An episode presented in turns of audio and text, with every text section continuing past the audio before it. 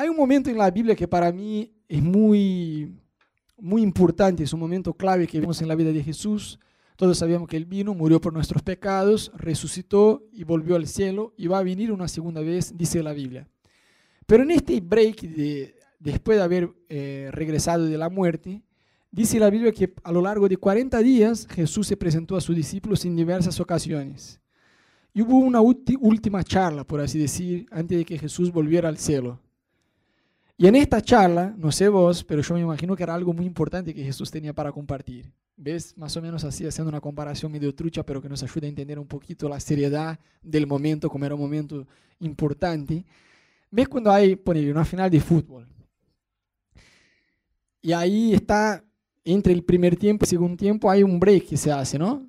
Y el técnico tiene, el director técnico tiene como 15, 20 minutos como mucho para arreglar, ¿no? Chicos, ya se comieron 7 eh, a 0, por lo menos hagan uno cuando vuelvan al segundo tiempo, ¿no? Algo más o menos así. Tienen 15 minutos para arreglar lo que no está bien, entonces es un momento llave. Yo me imagino que esta charla de Jesús con sus discípulos un poquito antes de volver al cielo era, un momento, era el último momento de Jesús ahí, frente a sus discípulos. Está bien que después vino la promesa de, del Espíritu Santo, vino el bautismo con el Espíritu Santo, vino el Pentecostés, vino todo eso y como Jesús mismo dijo, el Espíritu Santo nos ayudaría a acordarnos de todas sus enseñanzas. Pero el momento después que Jesús regresó de los muertos a la vida y estaba con los discípulos, era como su último momento ahí con ellos, antes de subir al cielo. Entonces era un momento importante. y en esta última charla fueron estas las palabras de Jesús. Por tanto, vayan y hagan discípulos de todas las naciones, bautizándolos en el nombre del Padre, del Hijo y del Espíritu Santo, enseñándoles a obedecer todo lo que les ha mandado a ustedes. Y les aseguro que estaré con ustedes siempre hasta el fin del mundo. Es lo que nosotros llamamos la gran comisión. ¿no? Amar al prójimo como nosotros mismos, amar a Dios sobre todas las cosas. Y parte de eso es lo que Jesús dijo. Vayan por todo el mundo. Algo que me llama mucho la atención es la palabra vayan. Porque la iglesia tiene la costumbre de decir vengan. Y está bien invitar a la gente a la iglesia, pero la Biblia nos enseña a ser iglesia. Decimos que la iglesia no es un edificio, no, es un templo, no son las paredes. La iglesia son personas, somos nosotros, los hijos de Dios. Entonces Jesús dijo, vayan. La, iglesia, la, Biblia en ningún momento enseña a nosotros a convencer a la gente a venir a la iglesia. En ningún momento vemos eso en la Biblia. No, convenzan a la gente a venir a la iglesia. La Biblia nos enseña a ser iglesia. O sea, vayan, vayan, salgan de la iglesia, piensen más allá de las cuatro paredes. Porque la iglesia no puede estar encerrada en cuatro paredes donde disfrutamos un tiempo de alabanza, disfrutamos la comunión uno con otros, pero no estamos evangelizando, no estamos ganando gente afuera. ¿no? Entonces la Biblia es muy clara. Vayan, es afuera.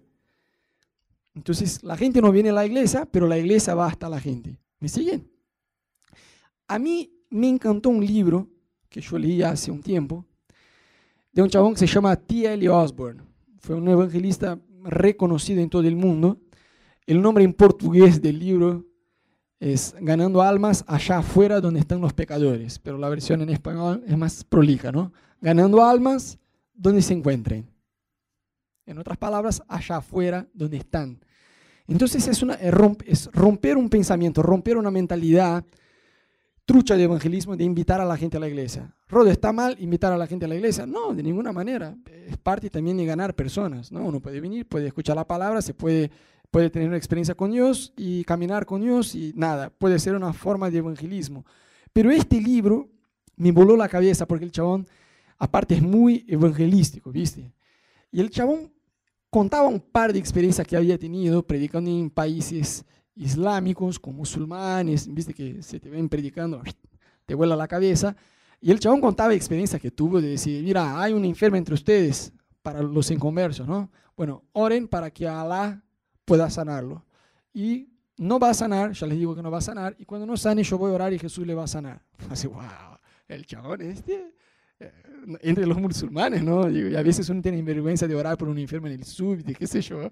Y ahí el chabón va, oró, el tipo fue sanado y una bocha de musulmanes se convirtieron. Bueno, el tipo comparte varias experiencias así y el chabón encima es muy redundante en su libro, a pesar de que es un libro increíble, y vuelve en este punto de vayan, vayan, afuera, afuera donde están los pecadores. Está genial invitar a la gente a la iglesia, pero como iglesia debemos salir, irnos afuera, a donde están los pecadores. Y este libro, cuando vos terminás de leer, ¿alguien ya leyó este libro? Nadie. Uno. Bien. Chicos, este libro, cuando vos, terminé, cuando vos terminás de leer el libro, yo, yo, tenía ganas de predicar al libro, no tenía nadie ahí para predicar, ¿no? Y es increíble, te despierta a evangelizar. Es un libro increíble. Y yo tenía, trabajaba full time como editor de video en una empresa allá en Curitiba y tenía un break de una hora de almuerzo. Cuando terminé de leer el libro, dije, ya está, almuerzo en cinco minutos y los otros cinco minutos me voy a una plaza pública que hay acá cerca y ahí voy a predicar. ¿no? Y ves que predicar, evangelizar, mejor diciendo, ¿no? Porque predicar acá, bueno, todos vienen ya para escuchar, es otro tema, ¿no? Conocen la Biblia, pero cuando vos evangelizás a alguien que no conoce, es todo un desafío de cómo empezar, cómo conducir la, ¿no? la charla. O sea, no es un tema que vos agarrás una estrategia de evangelismo y replicás a todo lo demás y listo, ya está. Tienes que tener la sabiduría de ver cómo Dios te conduce, cómo Dios te lleva. Jesús cuando hablaba con gente de, qué sé yo, de la zona rural, le hablaba algo de, qué sé yo, agronomía, algo así, para meter el evangelio ahí. Cuando hablaba con alguien, un pescador, y decía, no, vení a mí, me sigan, y le voy a hacer pescadores de hombres. Jesús siempre adaptaba el evangelio a la necesidad y a la realidad de la persona, y nosotros debemos aprender a hacer eh, lo mismo, ¿no? Y es increíble porque Jesús dio este mandamiento, que algunos consideran casi como el gran consejo, ¿no? Vayan y hagan discípulos. No, el gran mandamiento.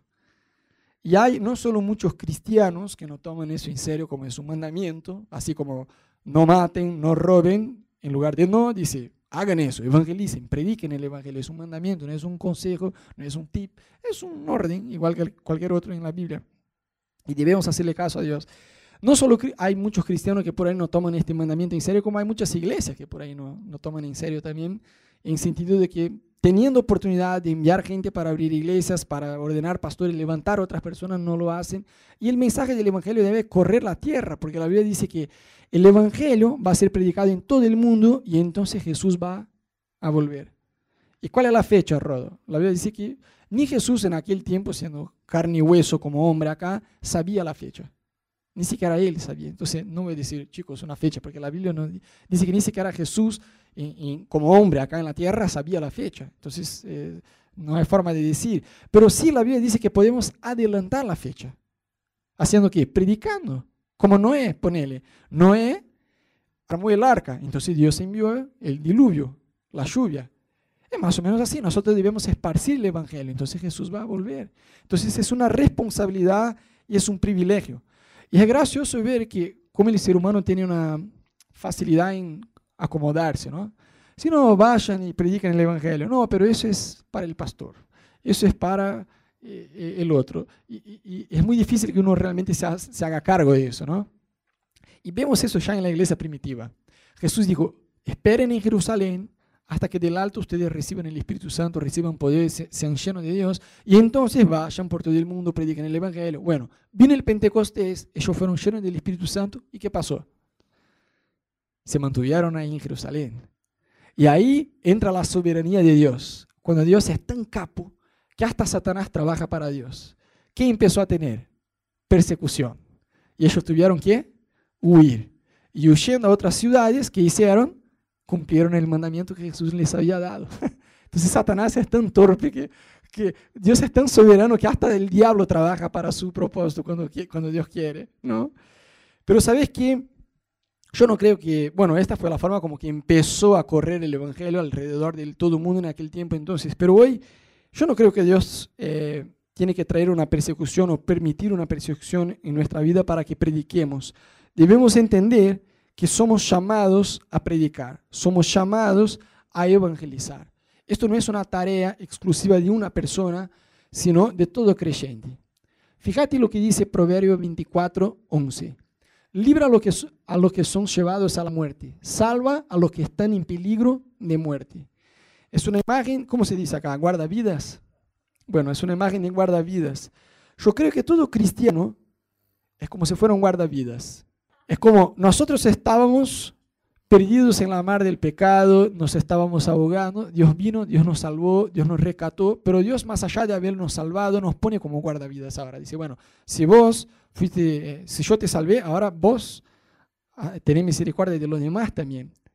Es gracioso que la Biblia no dice que Dios va a librar de la muerte a la gente, dice, libra vos. Es una tarea que Dios nos encomendó a nosotros. Ahora imagínate, no sé si vos te animarías a nadar en esta mar, ponerle que hubiera muchas olas, ahí no, ponerle que hubiera muchas olas.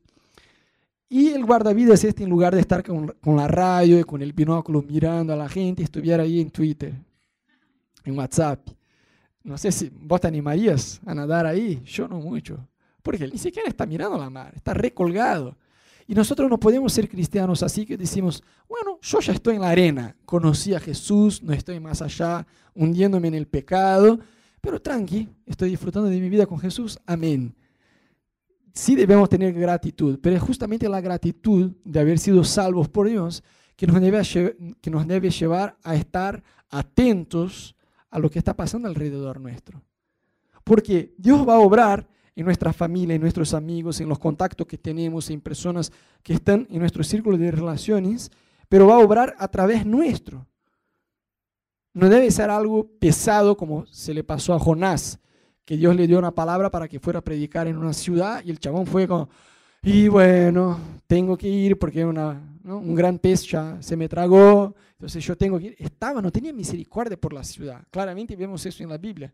Entonces ni siquiera hace falta que tengas misericordia, pero predique por Dios, ¿no? Predique, aunque sea sin misericordia, pero predique, porque vos nunca vas a saber qué Dios puede hacer con la semilla que vos lanzás como una ciudad puede ser transformada, como literalmente una familia, un matrimonio, una persona puede ser totalmente, pero totalmente transformado por una prédica tuya. No sé cuántos de ustedes ya escucharon acerca del el pastor Pao Yang Sho. Es un pastor, creo que es nortecoreano, creo. Y el chabón tiene la iglesia más grande del mundo. Pero este chabón era inconverso, no creía en Jesús, estaba enfermo, tenía una enfermedad mortal, estaba en sus últimos días, y una niña, una niña de nueve años, le iba a predicar todo santo día. Y el chabón no la escuchaba. Dice, no, vos andate, yo no creo en tu Jesús, andate. Era grosero con la mina. ¿Y ella qué hacía? Se ofendía. Dice, ah, bueno, Señor, ya cumplí mi parte. Ya evangelicé, no me quiso escuchar, que se vaya al infierno, yo voy a orar por él, aleluya. No, la mina volvía. Y el chabón era aún más grosero con ella. Hasta que llegó un punto, que el chabón ya estaba harto de esta niña, dijo, a ver, si vos me dejas tu Biblia, yo te lo juro que la voy a leer, vos dejá de venir, no me vas más a hinchar, no, no te voy. Bueno, listo, entonces yo te doy mi palabra. Fíjense que en aquel contexto, en aquella cultura, vale mucho la promesa del valor de la palabra, ¿no? Y la mina le dejó su Biblia y el chabón la leyó. Y leyó, miró todo lo que Jesús hacía de milagros y dijo, si vos sos real, como, como esta palabra dice, si vos sos Dios, si vos viniste a morir por mis pecados, resucitaste dentro de los muertos y tenés poder de hacer milagros, saname. Yo tengo una enfermedad que en pocos días me voy a morir. Pero si vos me sanás, yo voy a entender que vos realmente sos real y el resto de mi vida me voy a dedicar a tu reino. ¿Y qué pasó? El chabón, Dios lo sanó, se convirtió en un pastor y hoy es el pastor de la iglesia más grande del mundo. Ahora yo te pregunto, ¿qué pasaría si no hubiera una niña de nueve años que tuvo misericordia e insistió? Yo estoy segurísimo que cuando este chabón llegue al cielo, Dios va a tener una recompensa para él. Pero una recompensa aún más grande Dios va a tener para esta niña, porque fue a través de una semilla que ella sembró que resultó siendo todo lo que resultó en la vida del tipo este. Entonces, no menosprecie la semilla que vos tenés. Muchas veces nos acomodamos yo me acuerdo, me acuerdo que eh, en Brasil yo tenía un amigo que era muy evangelista, pero mal, mal. El chabón evangelizaba a todos. Y conociendo a él mejor, yo entendí que no es un llamado de unos. Porque a veces uno piensa, no, Rodo, la Biblia dice que Dios distribuye los dones según la capacidad de cada persona. Entonces, a unos Dios le da el don de la misericordia, al otro Dios le da el don de la administración, al otro Dios le da el don de la profecía, qué sé yo. Capaz que yo no tengo el don de evangelizar. Pero ¿sabes qué? La Biblia muestra los cinco ministerios. ¿Se acuerdan? Lo que fueron al raíces. ¿Sí se acuerdan?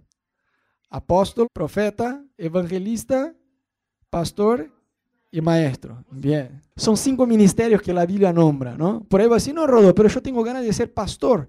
Pero por ahí evangelismo no es mi onda. No, no, eso no existe, chicos. Este llamado que Jesús dio de vayan por todo el mundo, prediquen el evangelio, hagan discípulos en todas las naciones, es para todos. Uno Dios va a dar talento musical, otro Dios va a dar talentos, qué sé yo, administrativos, pero la tarea de predicar nos toca a todos nosotros. No te estoy diciendo que vos vas a tener un ministerio evangelístico. Ponele, Carlos Anaconia, ¿cuánto conocen? Nico se convirtió en una campaña con Anaconia. Eh, es un evangelista, es un chabón que va, arma eh, campañas, una, carpas enormes, predica, la gente es sanada, la gente pasa por liberación, conoce a Jesús y listo, él se va a otra ciudad y cumple su llamado. No tiene que cuidar a estas personas. Eh, el lío todo se queda con los pastores de la iglesia ahí, ¿no? Bueno, se convirtieron, ahora andan en la iglesia. Él mismo hace chistes de eso, ¿no? Pero digo, es el llamado del chabón. Está bien, es un evangelista que tiene un ministerio evangelístico. Hay varios otros. Renan Bock es un chabón de Alemania que tiene un ministerio evangelístico en África que es increíble. O sea, no te estoy diciendo que vos vas a tener un ministerio evangelístico, pero sí la tarea de evangelizar, de ganar personas para Jesús y compartir tu fe, nos toca a todos nosotros. Capaz no vas a hacer con la misma proporción de Anacondia o de Raynon Bonke, qué sé yo. Pero sí las personas que están a tu alrededor, es una tarea nuestra predicar a ellos. Yo tenía un amigo, está bien que haya esta diferencia, que hay personas que por ahí tienen más facilidad de evangelizar. Eso es normal. Yo tenía un amigo en Brasil que, no sé, iba a tomar un colectivo, en tres minutos esperando el colectivo, ya predicaba a todos que estaban en la parada, vos llegabas ahí, ya estaban todos llorando, qué sé yo. ¿Cómo estás ahí hace tres minutos? ¿Cómo lograste? ya está, el chabón predicaba a todos, tenía facilidad. Y por ahí vos decís, sí, yo no tengo esta facilidad, luego no es mi llamado. Sí, es nuestro llamado. Algunos van a tener más facilidad, otros menos, pero todos vamos a rendirles cuentas a Dios de lo que estamos haciendo con todo lo que Dios nos dio. Hay personas que están a tu alrededor que solo vos vas a alcanzar. Yo no, soy amigo de tus amigos, yo no soy familiar de, de tus familiares. Yo tengo mis amigos, tengo mi familia, tengo mi círculo de relación, y yo voy a rendirle cuentas a Dios por lo que está a mi alcance hacerlo. ¿Me entendés? Y vos igual. Y este amigo era muy evangelístico y un día lo invitaron a predicar en una iglesia. No te voy a decir que era una heladera la iglesia porque sería un elogio. Era realmente tibia, peor que heladera, ¿no? era tibia. Y el chabón, ya sabiendo cómo era la cosa, el chabón quería como que choquear un poco también la iglesia con la realidad porque tenía confianza con la gente que lo había invitado. ¿no? Entonces el chabón empezó así. Pongan separados todos aquellos que hoy predicaron a alguien. Nadie se puso parado. Bueno, pongan separados todos que en esta semana predicaron a alguien. Uno. Era una iglesia bastante grande. Uno. Dice, wow. Bueno, pongan separados todos aquellos que en los últimos dos meses predicaron a alguien. Los últimos seis meses. Bueno, al resumen el chabón fue hasta un año. Y ponerle que en una iglesia, qué sé yo, de dos mil personas levantaron 15. Y él, pero empezó la prédica así ya, ¿viste? con una patada a full.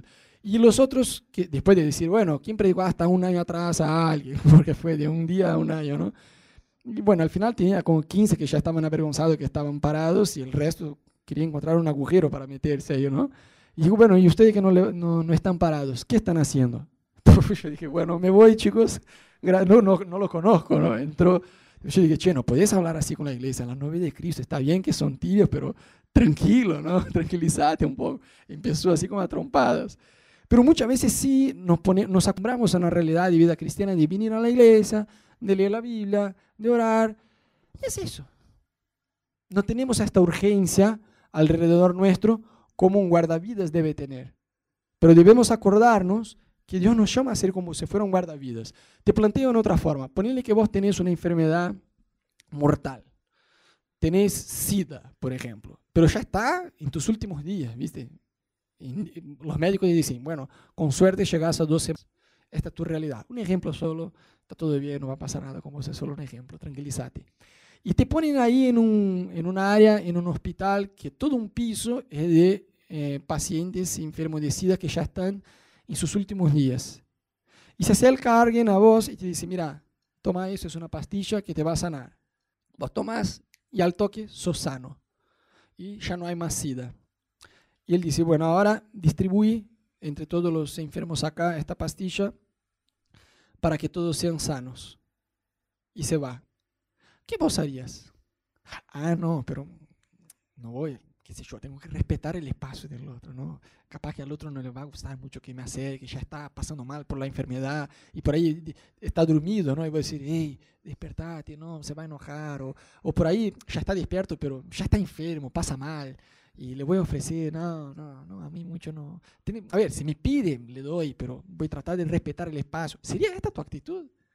Diría, chicos, a ver, si alguien por ahí quiere escucharme, ¿cuál sería tu sentido? De urgencia. Chicos, mira, yo estaba enfermo igual ustedes, ustedes me vieron, ustedes me conocen, yo estaba acá en la cama acostado, casi muerto como ustedes. Miren cómo tengo fuerza, miren cómo tengo energía. Acá está, tomen. La gente iba a querer tomar, ¿sí o no? Iba alguien que iba a decir, no, toma, vos sos un chanta, que todos tomarían, porque es una buena noticia. ¿Y por qué nosotros tenemos esta mentalidad a la hora de evangelizar que vamos a molestar a la gente? Porque lo hacemos de una forma aburrida.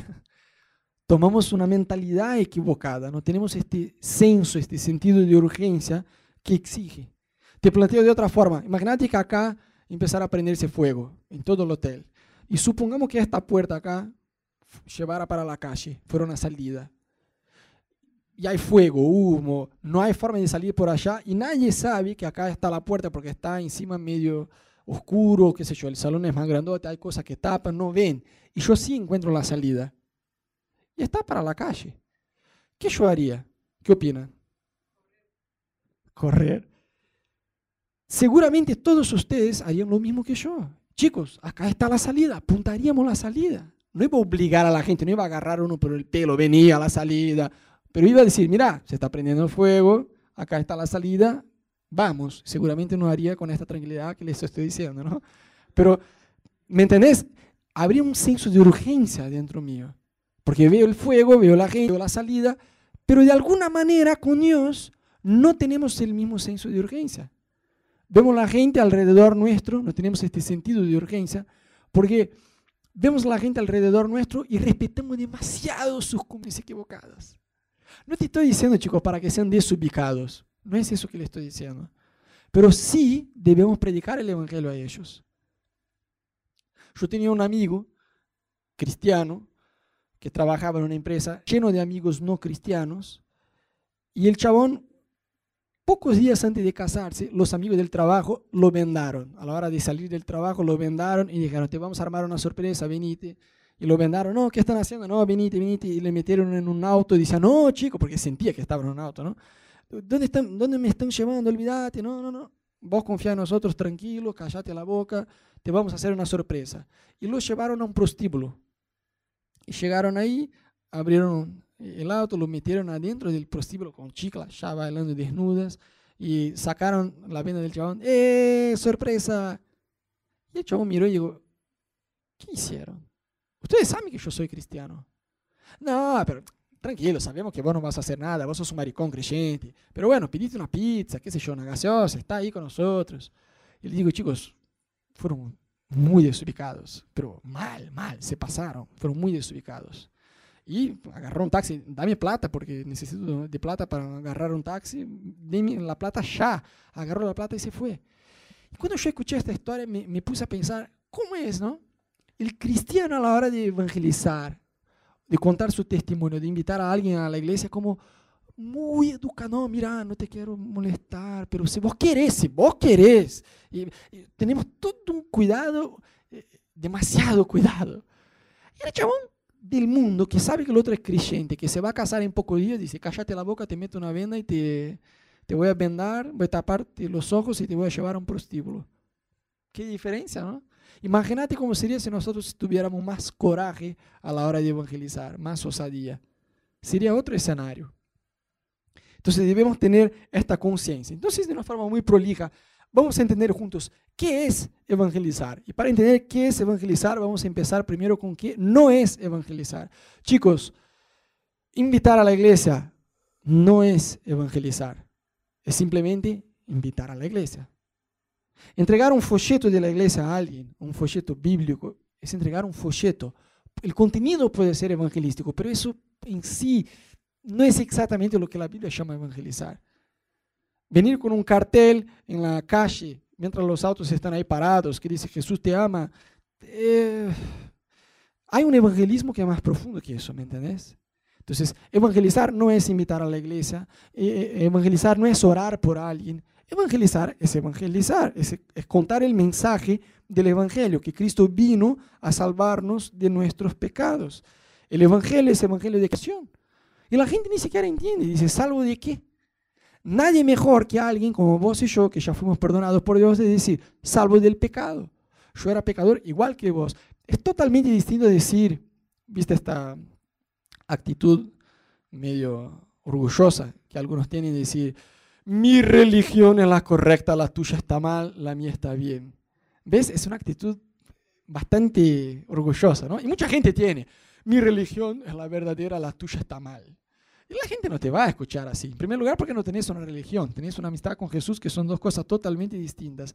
Y otra cosa es ponerse en el mismo lugar de la persona y decir, mira, yo fui salvo. Es como el ejemplo del chabón que se estaba muriendo de sida y fue sanado.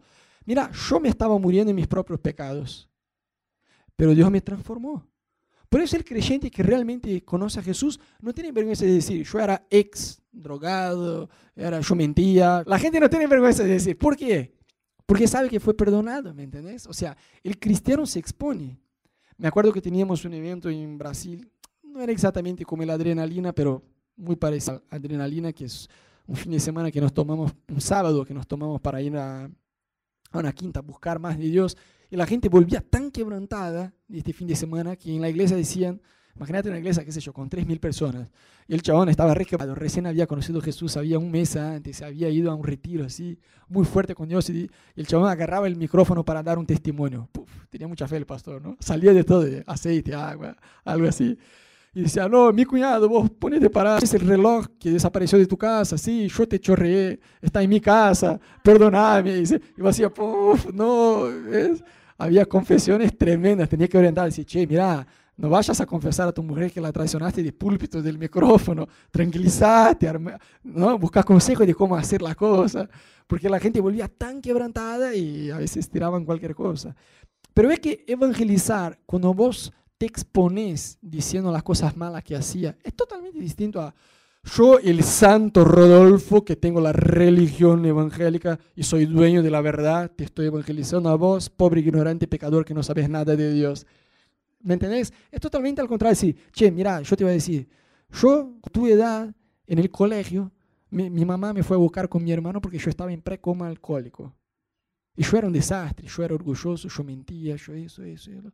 Y describí todo lo malo. El chabón dice, wow, el chabón qué facilidad tiene de confesar, ¿no? Pero mira, Dios cambió mi vida, hoy, papá, papá, papá. Y vas a contar tu testimonio de otra perspectiva. No diciendo yo soy santo, vos pecador, sino, mira, todos somos pecadores. Yo soy tan pecador como vos o peor que vos. Pero Dios vino, ¿por qué Jesús vino? La gente no sabe contestar esta pregunta simple.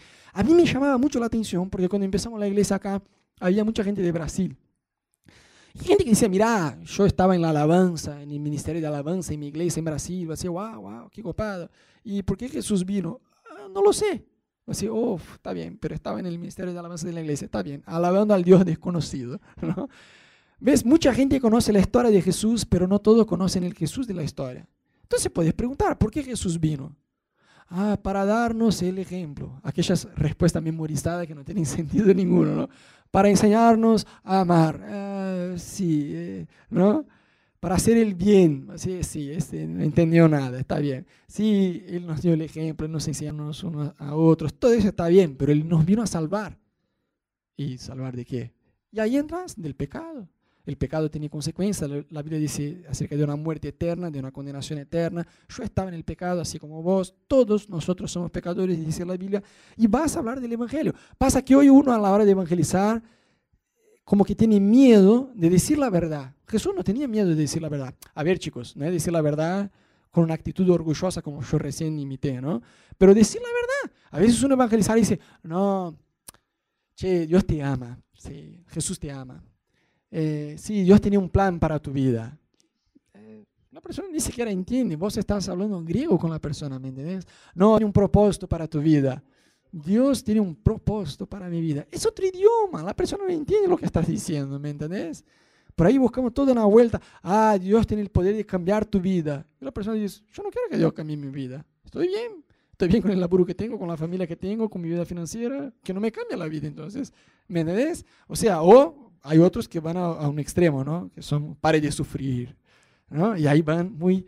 Entonces, el Evangelio, vos tenés que decir a la gente, sí, vos sos pecador, así como yo soy pecador, así como toda la humanidad es pecadora. ¿Por qué Jesús murió?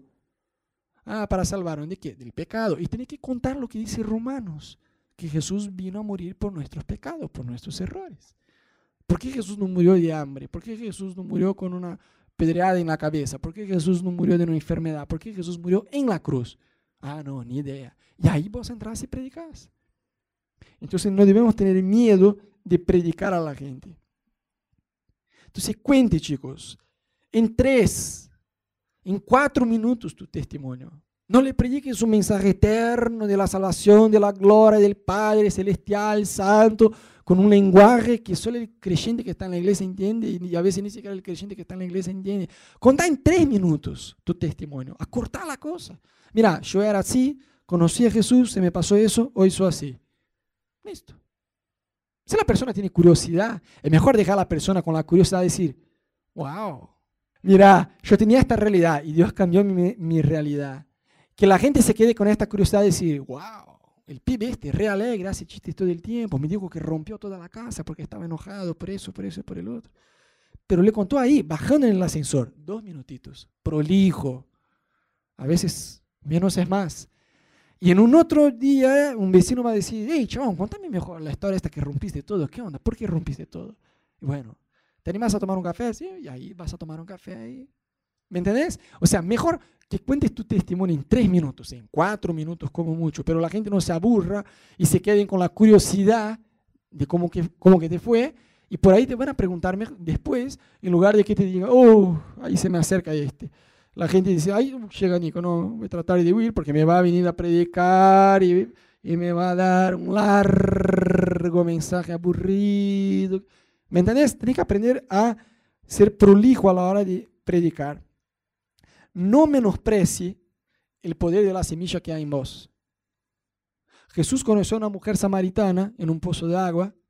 La mina conoció a Jesús. Era bastante especial, ¿no? Porque Jesús está ahí charlando con ella. Jesús tiene una palabra de conocimiento y dice, ya tuviste cinco maridos y el que tenés ahora no es tuyo. Era una hermana bastante especial. Y la chica esta sale y va a la ciudad y trae toda una ciudad a los pies de Jesús.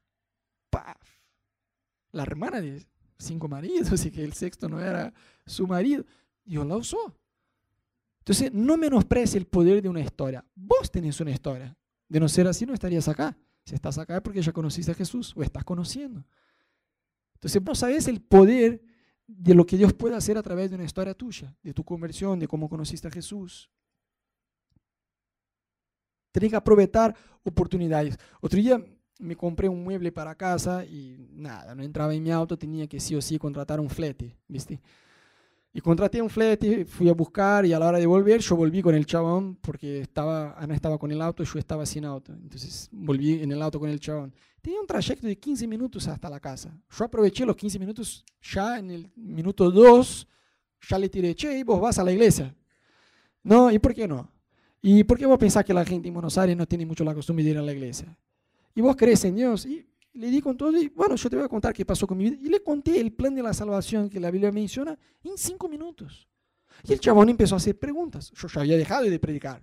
Empecé en una otra etapa de solo contestar la pregunta que el chabón me hacía. Y yo le fui tirando, le fui tirando. Bueno, al final me pasó WhatsApp, dijo que quería venir a la iglesia. Nunca vino, pero bueno, siempre me, eh, cuando le mucho cuando tenemos cosas de acción social, que dice que quiere sumarse. Y cada cosa de acción social que hacemos con la iglesia, yo le invito. Y como que me, todavía no vino. Pero evangelicé el chabón y realmente se mostró interesante. Yo le, yo le pregunté, ¿tiene sentido? Él dijo, yo jamás había pensado de esta perspectiva. Digo, es más sencillo de lo que yo aprendí. Porque yo aprendí que si te portas bien vas al cielo, si te portas mal vas al infierno. Y lo que vos me estás diciendo es todo lo contrario, que nadie va al cielo por merecimiento. Yo decía, y sí, por merecimiento todos iríamos al infierno. Entonces, lo que Jesús en la cruz fue perdonarnos. No es una religión que te estoy presentando. No te estoy convenciendo a dejar de ser católico, a ser evangélico, a dejar de ser evangélico, a hacer... Estas peleas son como equipo de fútbol. Dice, no, Boca mejor que River. River... Eh, todos sabemos que Corinthians es mucho mejor. Entonces, no es, no es tratar de convencer a las personas a seguir una religión, para aprovechar oportunidades para esparcir el Evangelio. Con Ana recién conocimos una vecina, una viejita muy querida, y estamos tratando de acercarnos a esta señora para predicar a ella también. Como iglesia soñamos con el día que vamos a tener, hoy tenemos gente más o menos de la misma edad, de la misma condición, ¿no? digo, casados o recién casados o solteros a la víspera de casarse. Dile amén los solteros. Este es tu momento de decir amén, Rodo, yo recibo. Pero, ¿sabes? Soñamos mucho en tener una iglesia de varias edades, de adolescentes, de preadolescentes, de gente mayor, de todos. ¿no? Entonces, estamos tratando de acercarnos a esta señora para poder predicar a ella. Entonces, chicos, una ciudad como Buenos Aires, mira lo que dice Romanos 10, 14. ¿Cómo invocarán a aquel en quien no han creído? ¿Y cómo creerán en aquel de quien no han oído? ¿Y cómo oirán si no hay quien les predique? O sea, hay un proceso. ¿Cómo van a invocar si no creen? ¿Cómo van a creer si no han escuchado? ¿Y cómo van a escuchar si nadie les predica? La Biblia es muy prolija. Entonces vos no sabés el poder que hay en la semilla que tenés del Evangelio en mi adolescencia. Y yo estoy segurísimo que si hubiera un creyente en el colegio que me conociera y fuera a elegir a alguien para predicar, porque nosotros nos basamos, ¿no?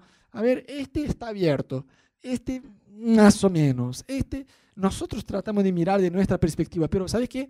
Vos y yo no sabemos.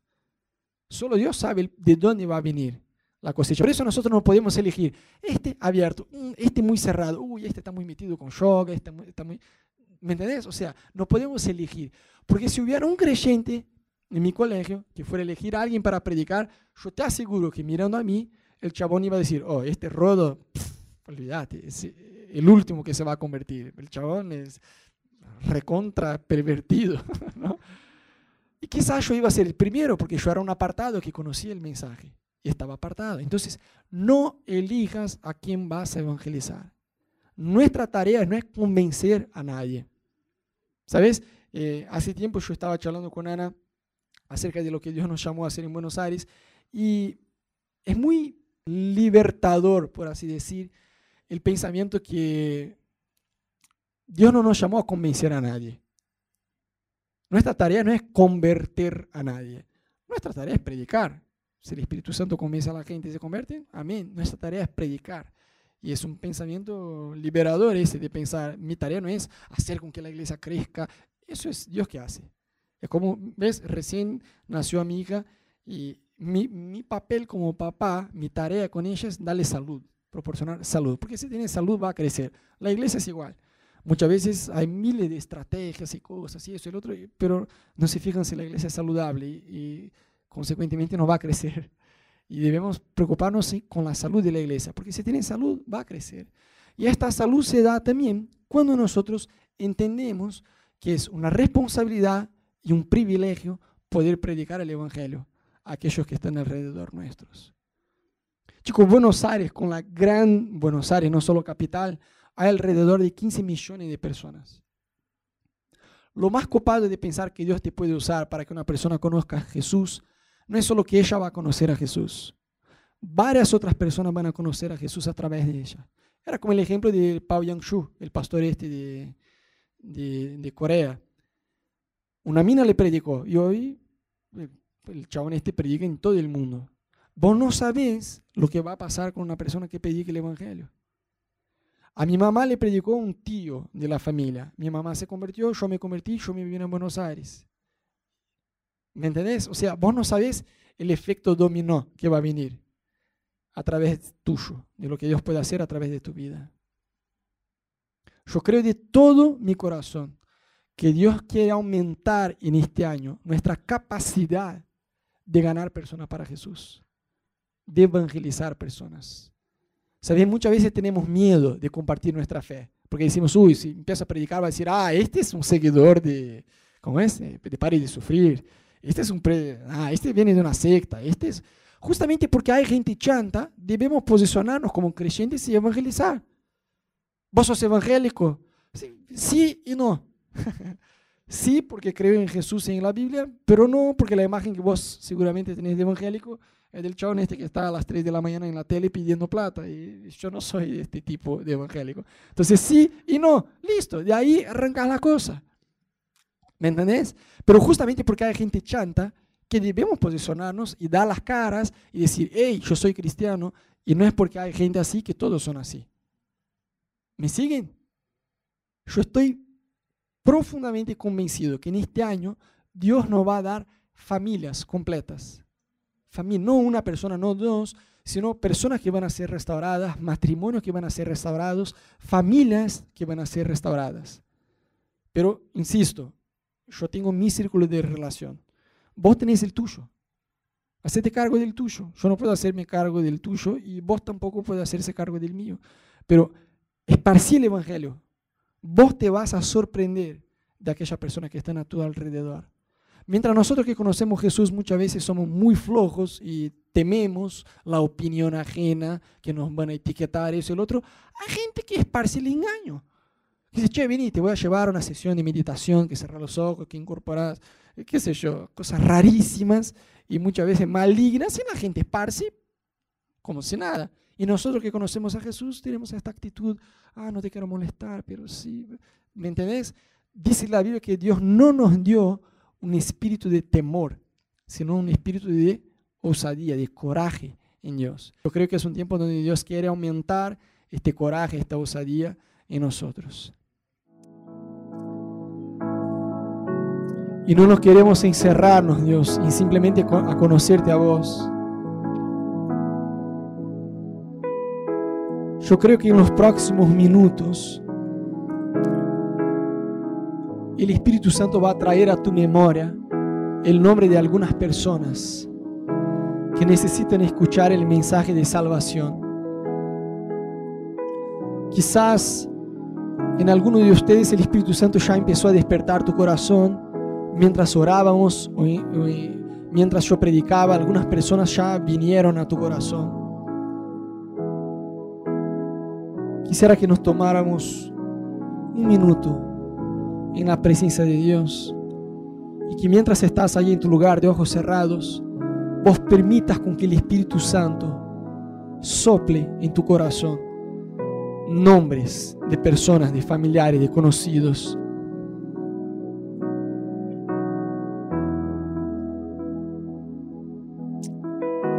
Sí, Jesús.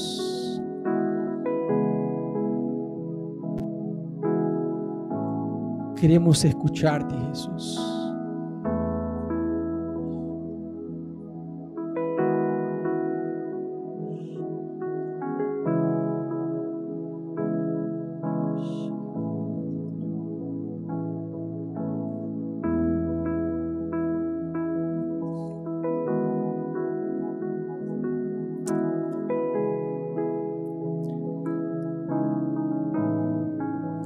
Yo creo que Dios no puso estos nombres que Él puso en tu mente de la nada, para que vos simplemente ores por estas personas. Traza un plan con Dios de cómo te puedes acercar a estas personas, de cómo puedes evangelizar, de cómo puedes compartir el Evangelio. Quizás algunos van a tener que ayunar por estas personas, pero traza un plan, no solamente ores por estas personas, porque muchas veces mientras nosotros oramos, se están yendo literalmente al infierno. Traza un plan de cómo te puedes acercar. Quizás algunas personas hace mucho que no hablas. Y yo creo de todo mi corazón que Dios va a proporcionar encuentros sobrenaturales. Quizás personas que hace años que no hablas. Te van a llamar, te van a escribir, te van a agregar a Facebook, no sé. Pero estos nombres que yo creo que el Espíritu Santo puso en tu mente mientras orábamos. Orá por ellas, pero acércate a ellas. Compartí el mensaje de salvación. Vos no sabes qué Dios puede hacer a través de tu vida. Sí, Jesús, danos tu coraje, tu osadía, Dios, para acercarnos, para predicar. No queremos callarnos, Dios. Queremos tener una actitud de amor. Queremos tener una actitud de alertar al prójimo, Dios. No queremos encerrarnos en la iglesia, no queremos encerrarnos en una burbuja, sino Dios que queremos esparcir el Evangelio, Dios. Danos estrategia, Dios. Danos sabiduría para predicar. Danos, Señor, compasión de amar a estas personas. Que no seamos como Jonás que predicó pero sin misericordia. Que en nuestro corazón haya una misericordia abundante por estas personas y que podamos, Dios, compartir el mensaje de salvación.